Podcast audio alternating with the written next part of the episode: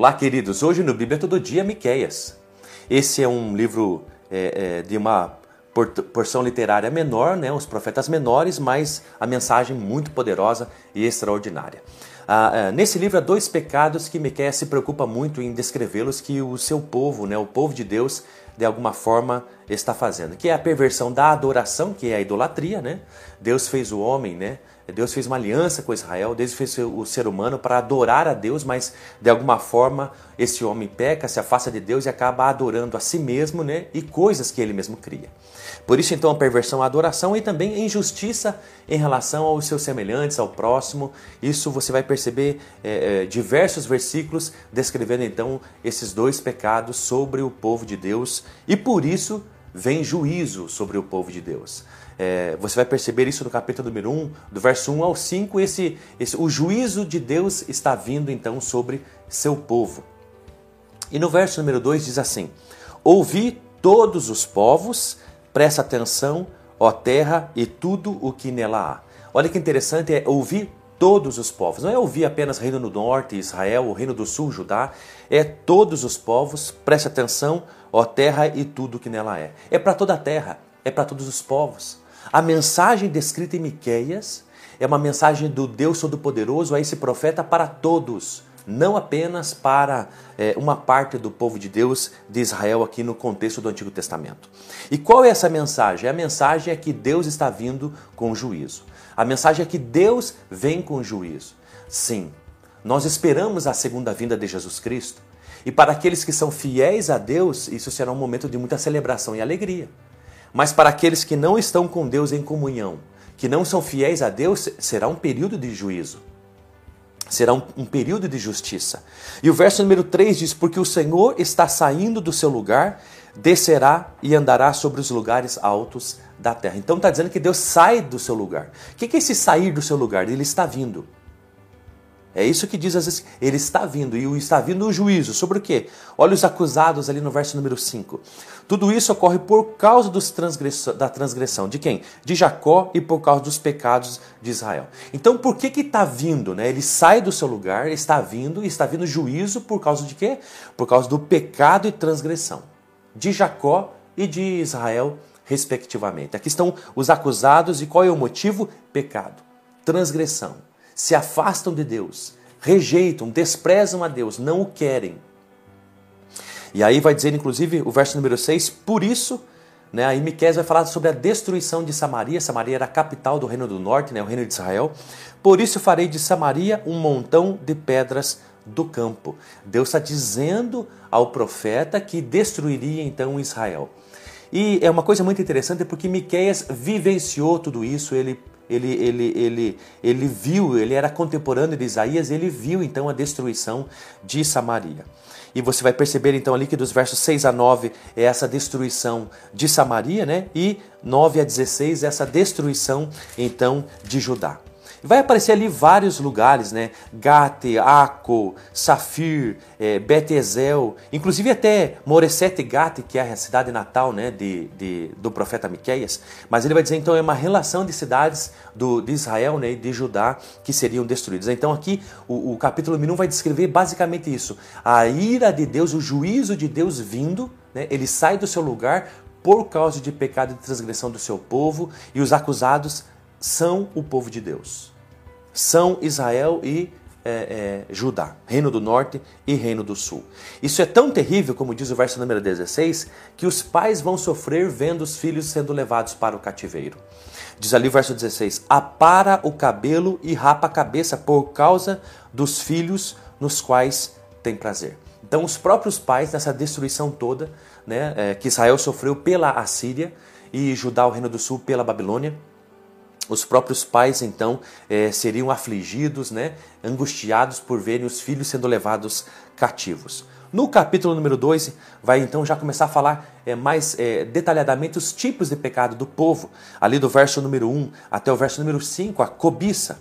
Diz ali então, verso número 1: um, Ai daqueles que maquinam maldade e planejam mal deitados na cama. Olha que coisa mais interessante que era um, uma, um estilo de vida, uma prática da população, do povo de Deus naquela época. Eles iam deitar, eles iam para a cama e eles planejavam o que fariam no dia seguinte. Talvez você seja assim. Só que aqui eles estavam planejando a maldade que fariam no dia seguinte. Então, olha a perversidade, olha o afastamento de Deus, olha o, o esfriamento então dessa, desse povo de Deus, dessa, dessa nação é, toda né, de, de Israel. Como que eu posso, de alguma forma, praticar o mal? Como que eu posso de alguma forma me sobressair mais do que a minha vizinhança? Ter mais do que o meu vizinho? Como que eu posso de alguma forma ter aquilo que eu não consigo e não posso? Como que eu posso de alguma forma é, é, tirar proveito da situação que me encontro? Então eles deitavam na cama e eles não dormiam, eles pensavam, planejavam maldades. Diz o verso 2 do capítulo 2: eles cobiçam campos e tomam posse deles. Cobiçam casas e as tomam. Assim fazem violência a um homem e a sua casa, a uma pessoa e a sua herança. Então, é, é, por que, que eles planejam maldades? Porque eles querem, e eles querem o que? Coisas. E quais as coisas que eles querem? Eles querem é, campos, querem terrenos, querem chácaras, querem propriedades, querem casas. E não apenas eles querem, o texto bíblico diz que eles tomam, não que eles compram. Não que eles pagam um valor justo, não que eles pagam um valor, talvez com um desconto, eles tomam, eles se apropriam. Eles de alguma forma praticam a injustiça com o semelhante, com o próximo, talvez até tirando a vida para possuir aquilo que não é deles e é de outros. Então é assim é, é, que de alguma forma é, é está a, a, o estilo de vida do povo de Israel, a nação de Deus, aquele que Deus fez aliança, porque escolheu. E ali o verso número 3 diz: Portanto, assim diz o Senhor: Estou planejando uma desgraça contra essa família. Ainda que essas injustiças serão cometidas pelas pessoas, nada vai passar desapercebido e Deus está dizendo: Ah, é? Vocês estão praticando e Deus abomina a injustiça. Deus não abomina apenas iniquidade, pecado e transgressão. Também injustiça Deus abomina. E Deus está dizendo, como vocês fazem, eu vou trazer desgraça para as suas famílias. Então ninguém, Deus não tem o culpado por inocente e o culpado não permanecerá impune. O fato de que ainda nada aconteceu não significa que não vai acontecer e vai passar desapercebido ou caducar alguma coisa que a gente faz. Aos olhos de Deus não existe isso. E aí no verso número 6 até ali o verso número 11 vai falar então sobre os falsos profetas, que era um outro pecado da nação de Israel. Eles é, amavam ouvir os falsos profetas. Por que, que amavam ouvir aqueles que mentiam? Se diziam ser bocas de Deus, mas não eram, mentiam.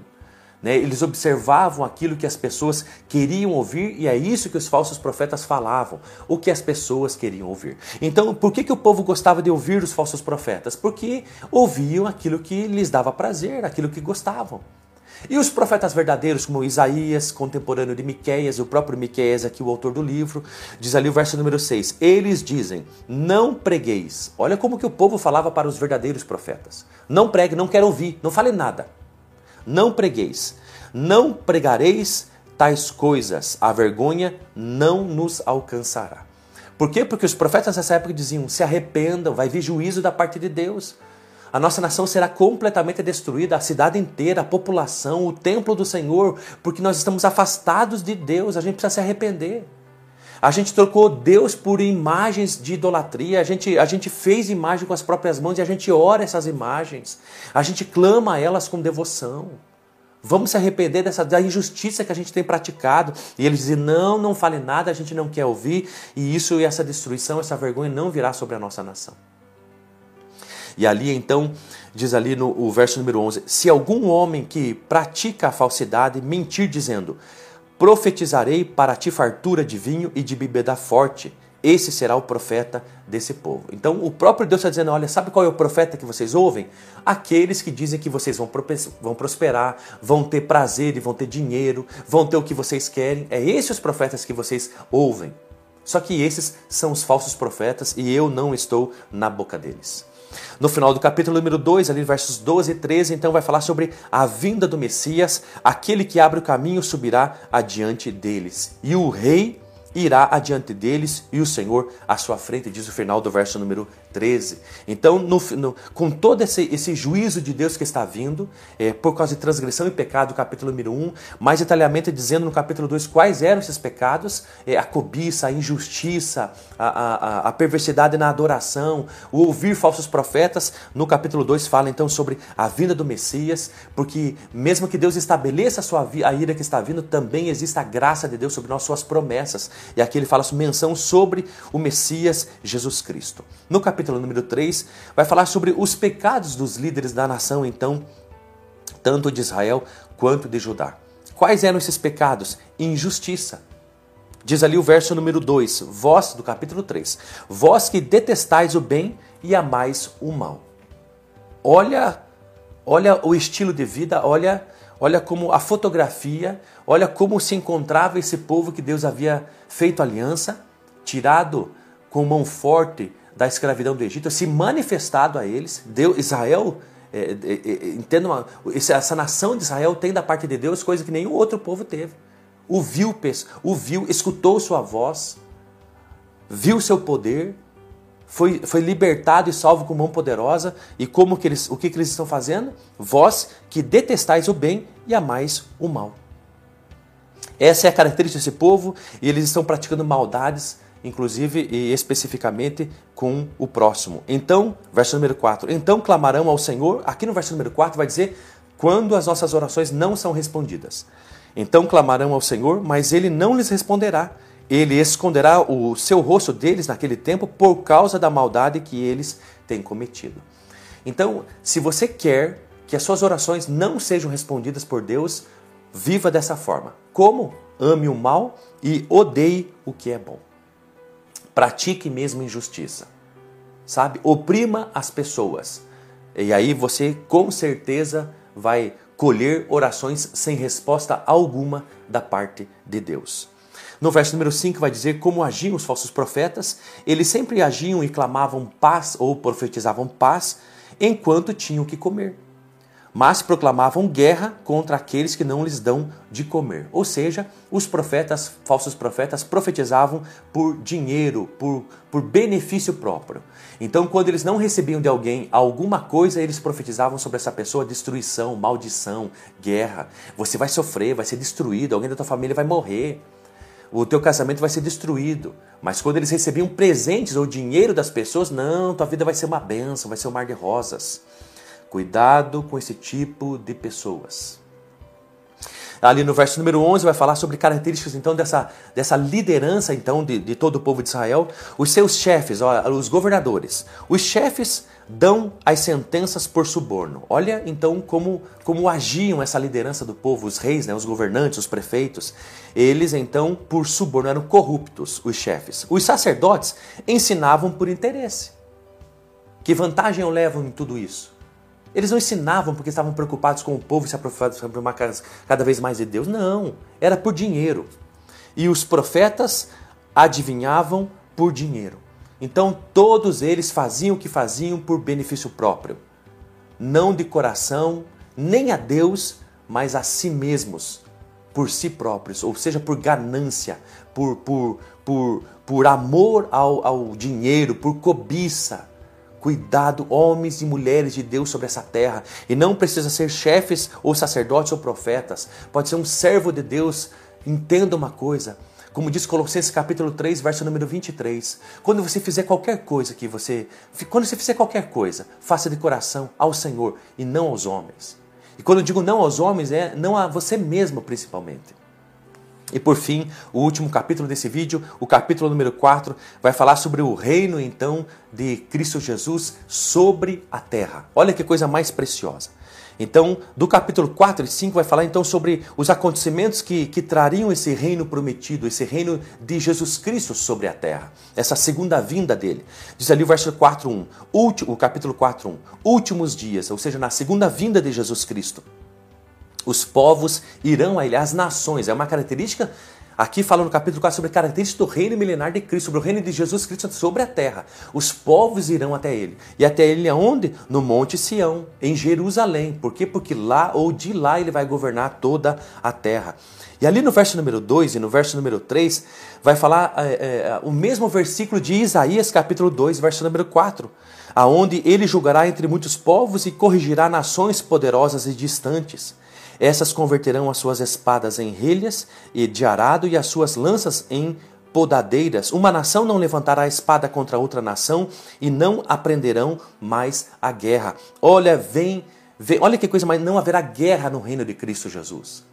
No reino de Jesus Cristo sobre a terra, o seu reino será tão maravilhoso e justo, e as pessoas de todos os povos aprenderão, irão até Jerusalém para aprender, que não haverá mais guerra e as armas serão transformadas em, em, em, em, equipamentos de arado, em equipamentos para a lavoura. Olha que coisa mais poderosa. Não haverá mais exércitos, forças armadas.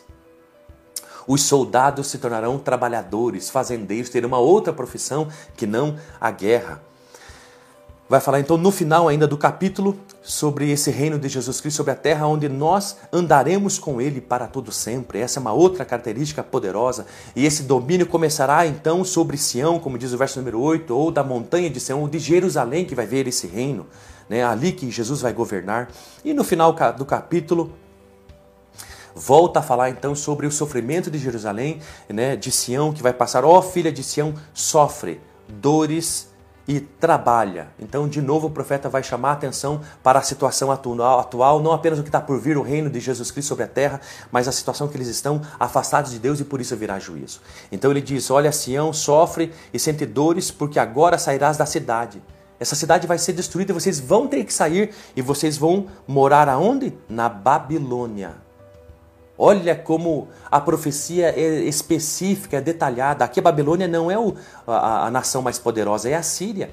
Mas Deus já está dizendo até o, através do profeta Miqueias que então o Judá, o reino do sul, Jerusalém será destruído pela Babilônia. O nosso Deus ele é único.